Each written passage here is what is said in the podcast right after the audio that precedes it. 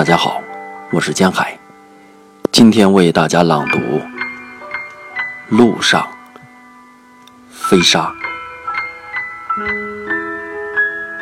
寻找金子的人，在一个早晨发现了马路。他们每个月都背来铁镐，警察背后的手朝着他们。寻找光明的工人。又一次换下电杆，他们对已有的灯罩不满。警察把车子赶到一边。寻找家园的工人喜欢听骨折的声音，他们叫楼从二十层往下跳。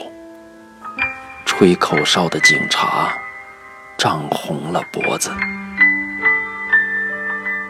寻找温暖的工人。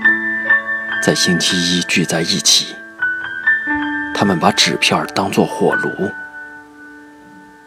警察站在台子上，拨开雪糕。